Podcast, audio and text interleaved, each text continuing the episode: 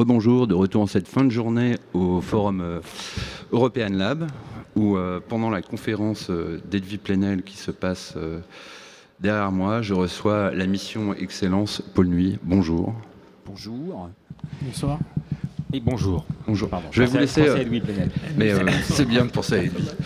je, vais vous laisser vous présenter. Tout d'abord. Très bien, l'ordinateur le, le fait à ma place. Donc Renaud Barillet, je préside d'une part le réseau des musiques actuelles de Paris. Donc ça c'est un premier sujet qui, retrouve, qui regroupe une soixantaine d'acteurs de, l'univers euh, des musiques actuelles euh, sur toute la filière. Euh, nous avons contribué largement avec la CSCAD au développement des Pierrots de la nuit, qui est le dispositif de médiation artistique nocturne sur, sur le territoire parisien. Voilà. Et par ailleurs, euh, je dirige plusieurs établissements, dont un qui s'appelle la Bellevilloise euh, et, d'autres, euh, et principalement la Bellevilloise sur un registre musical, programmation, contenu culturel de différentes formes. D'ailleurs, lieu de vie à dimension culturelle, politique également, politique dans le sens du débat, d'idées, euh, de l'innovation, euh, etc. Et nous sommes également présents ici euh, en amis, bien sûr, de, cet événement, et aussi au titre d'une mission qui nous a été confiée par le ministère des Affaires étrangères, Laurent Fabius, et son ministre secrétaire d'État au tourisme, Mathias Fekel, sur la valorisation euh, de la France vis-à-vis de ses visiteurs internationaux à travers ses nuits, ce qui est quelque chose de tout à fait inédit, puisque jusqu'à présent, la France communique beaucoup sur son patrimoine, son littoral, et pas sur sa vitalité créative, nocturne, etc. Donc on s'est évidemment saisi euh, de ce sujet dont l'État s'est lui-même saisi pour, euh, pour, pour travailler. Ce... Et là, nous nous auditionnons, nous, dialoguons avec un certain nombre d'interlocuteurs pour identifier comment, euh, comment on peut euh, mettre beaucoup plus en valeur la vitalité euh, créative à tous les niveaux, c'est-à-dire artistique, mais aussi sur les lieux, le design, l'accueil des publics, etc., de, de, ce qui se passe dans les principales villes de notre territoire. Voilà. Je laisse vous présenter. Alors, Aurélien Dubois, je suis porte-parole et vice-président de la CSCAD. J'accompagne mes acolytes aujourd'hui euh, parce qu'historiquement, on est toujours aux côtés du la CSAD aux côtés du MAP dans ses interventions. Euh, et je suis également euh, gérant d'un établissement qui s'appelle Concrète et d'un festival d'occupation de biens publics qui s'appelle Weather Paris Festival.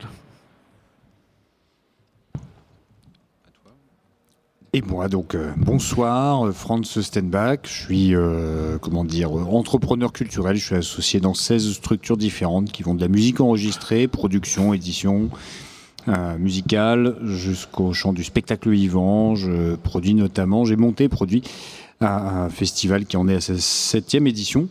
Euh, dans Civile Européenne, qui est dans l'espace public, les jardins, les kiosques, etc., qui s'appelle Kioscorama, mais j'ai pas mal d'autres casquettes. Je suis également élu à la SACEM, vice-président du réseau des musiques actuelles de Paris, aux côtés de, Renault, depuis quelques années déjà.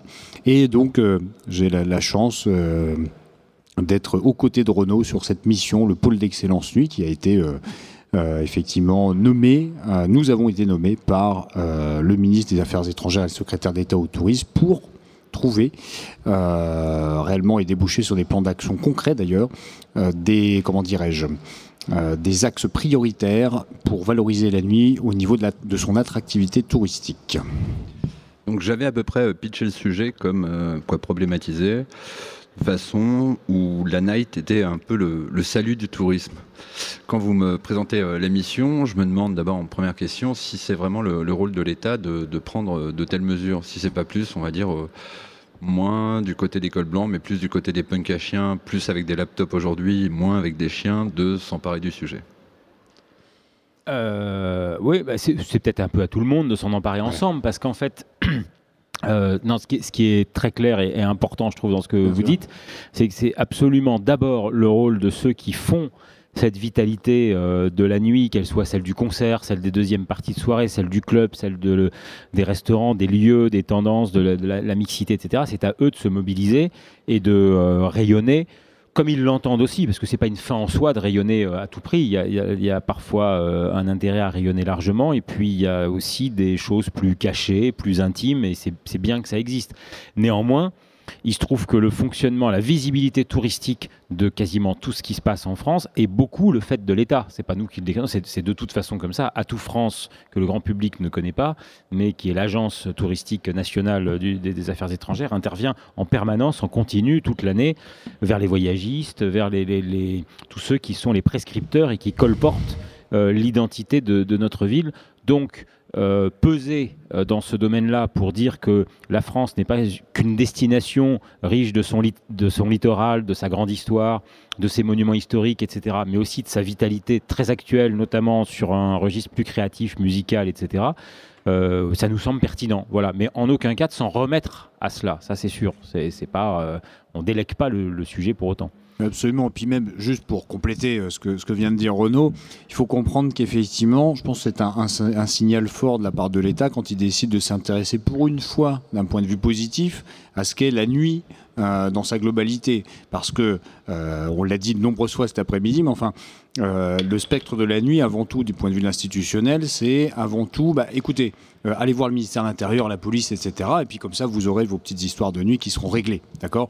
Donc là, pour une fois, et d'un point de vue vraiment assumé, mais assumé même massivement, j'ose dire, par, par le ministre dans ses conférences de presse multiples et variées, ne portant pas que sur d'autres sujets, loin de là, bah, je trouve que c'est un signal fort. Ce serait dommage de ne pas s'en saisir. Et les punks à chiens sont très très importants, j'entends. voilà, c'est une image, on s'est compris là-dessus. Mais voilà, qu'ils aient des chiens ou non d'ailleurs. Enfin, voilà.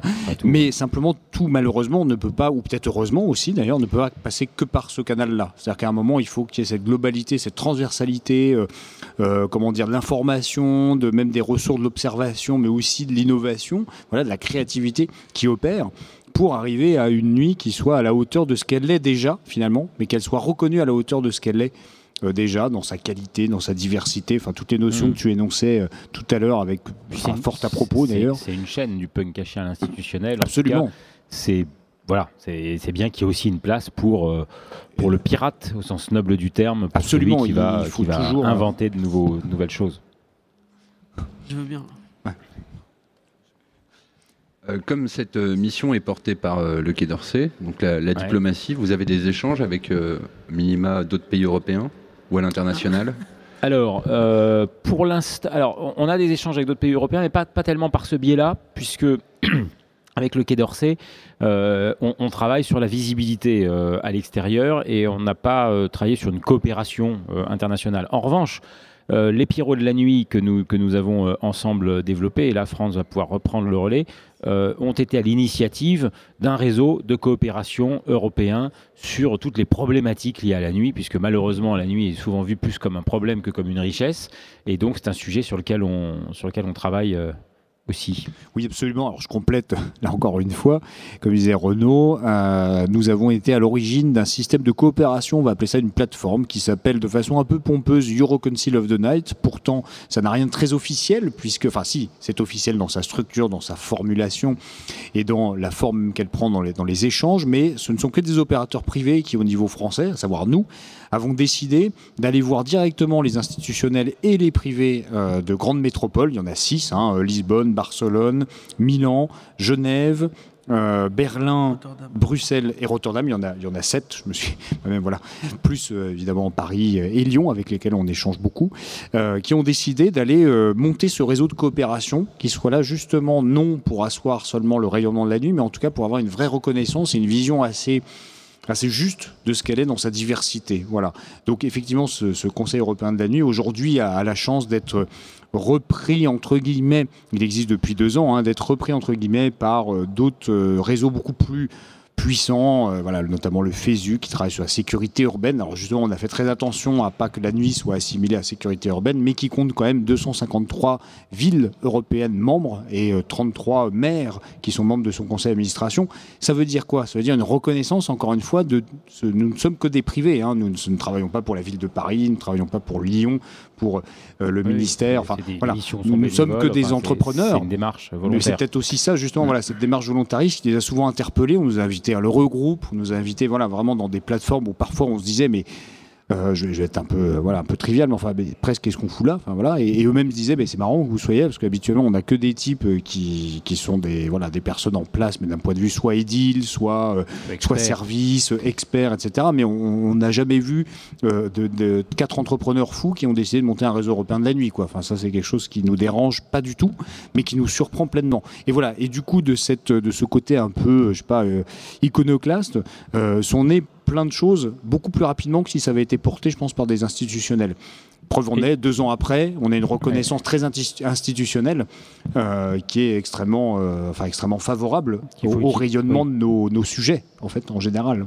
Et dans, cette, euh, ce réseau européen, il y a un point qu'il faut souligner dans tout réseau, d'ailleurs, enfin toute capacité à se mettre en réseau, sans forcément que le réseau soit toujours très formel, c'est l'enrichissement euh, mutuel, la coopération. C'est aussi basique que de se dire, voilà, moi j'ai telle difficulté à tel endroit, euh, voilà comment ça se passe. D'entendre Berlin qui nous dit, contrairement à l'image qu'on en a, que c'est pas si simple, que c'est compliqué, qu'ils ont beaucoup de difficultés avec leurs riverains, etc. Et voilà ce que eux ont inventé ou ce qu'ils font ou les questions qui se posent. Bah, c'est utile, c'est intéressant à entendre, euh, ça permet de partager nos points de vue et d'aller essayer de prendre finalement le meilleur de ce que, de ce que chacun essaye d'inventer euh, pour, euh, pour, pour faire exister sa, sa. C'est assez surprenant de voir comment Rotterdam, par exemple, une ville de taille plus moyenne, a choisi politiquement d'assumer et même de développer sa vitalité nocturne en disant nous, on veut en faire une richesse, on veut, on veut, on veut que les gens viennent aussi chez nous pour, pour ça. Et on comprend que c'est pas nous, collectivité, qui allons le faire en direct, on ne peut le faire qu'en mettant en valeur et en soutenant les indépendants qui le font. Donc ça rejoint ce que vous disiez au début, c'est pas incompatible en fait, puisque au contraire se disent si on commence à le faire nous à la place des acteurs de terrain, on va se planter, on va mal le faire. C'est pas à la collectivité de fabriquer euh, des lieux, des festivals et des propositions. Je rebondis ça là-dessus, c'est très important. Rotterdam, comme Barcelone l'a fait en son temps, bien avant, euh, ont eu carrément une approche PLU COS, euh, le PLU nuit en plan fait. Local d'urbanisme, voilà, plan local d'urbanisme, pardon. C'est-à-dire les aménagements urbains pensés par la collectivité prenaient en compte les activités nocturnes. on en est globalement assez loin aujourd'hui en France, même s'il y a un certain éveil, une curiosité sur ces sujets. Voilà, Barcelone, Rotterdam en sont les plus brillants exemples, euh, et ça fonctionne en plus. Et je pense d'ailleurs que aujourd'hui, euh, vu le dynamisme qu'on a notamment dans les secteurs des musiques électroniques euh, en, France et plus particulièrement à Paris, Lyon et euh, dans le sud, je pense que c'est vraiment le moment d'avoir du soutien et une reconnaissance culturelle de la valeur artistique et des scènes locales qu'on a aujourd'hui en France. J'avais une question sur les pôles d'excellence. En fait, vous êtes au nombre de 5, si je me trompe. Est-ce que c'est des pôles fondé un peu en, silo où euh, il y a des, euh, des, on va dire des, croisements entre, typiquement, on pourrait imaginer un truc euh, tourisme de nuit slash slow tourisme, du, clubbing slow. Et effectivement, on a des points de rendez-vous qui sont comme ça balisés parce que la mission a commencé mi-février. Et, et, elle va durer, enfin la remise du rapport est prévue aux alentours de la mi-juin. Et on a eu quelques moments comme ça d'échanges, de rencontres avec les autres fédérateurs de pôle, puisque c'est le titre, bon voilà, euh, slow tourisme, euh, onologie, euh, euh, etc. Enfin les savoir-faire aussi. maintenant, malgré tout, il y a un côté assez analytique des choses, à savoir qu'on est sur un terrain nuit, on est peut-être celui qui est le moins analytique de tous, parce qu'il est potentiellement 50% de l'activité, euh, de, enfin 50% jour, 50% nuit. Donc forcément, nous, on est extrêmement transversaux dans, dans l'approche globale des choses, là où voilà, un nonotourisme ou quoi que ce soit va déjà être beaucoup plus pointu sur un parcours dans des villes. Bon, enfin, je ne suis pas là du tout pour dire que c'est une médiocre façon de procéder, hein, pas du tout, mais enfin, voilà, nous, on, s'est tout de suite affranchi très rapidement de, de, ces côtés analytiques par essence même de notre mission qui est la plus globale. De toute façon, on, en parlait aussi euh, récemment lors d'un déjeuner. Euh, au ministère, où euh, clairement on a audité plus d'une centaine de personnes, les auditions continuent, c'est quasiment tous les vendredis, une centaine de personnalités, hein, des personnes aussi mais entrepreneurs de la nuit, mais aussi euh, d'autres métropoles, mais aussi des penseurs libres, comme on les a appelés, des philosophes, des urbanistes, etc. On, a voulu très rapidement être les plus agrégateurs de, bonnes idées, de bon sens, voire d'évidence, pour pouvoir les restituer dans un système de préconisation que l'on va faire, voilà, qui va être entre 10 et 15 préconisations fortes, euh, j'espère assez audacieuses, enfin je le sais qu'elles sont audacieuses, j'espère qu'elles seront accueillies de façon audacieuse avec tout le bon sens que ça veut dire et non le côté euh, attention c'est trop innovant.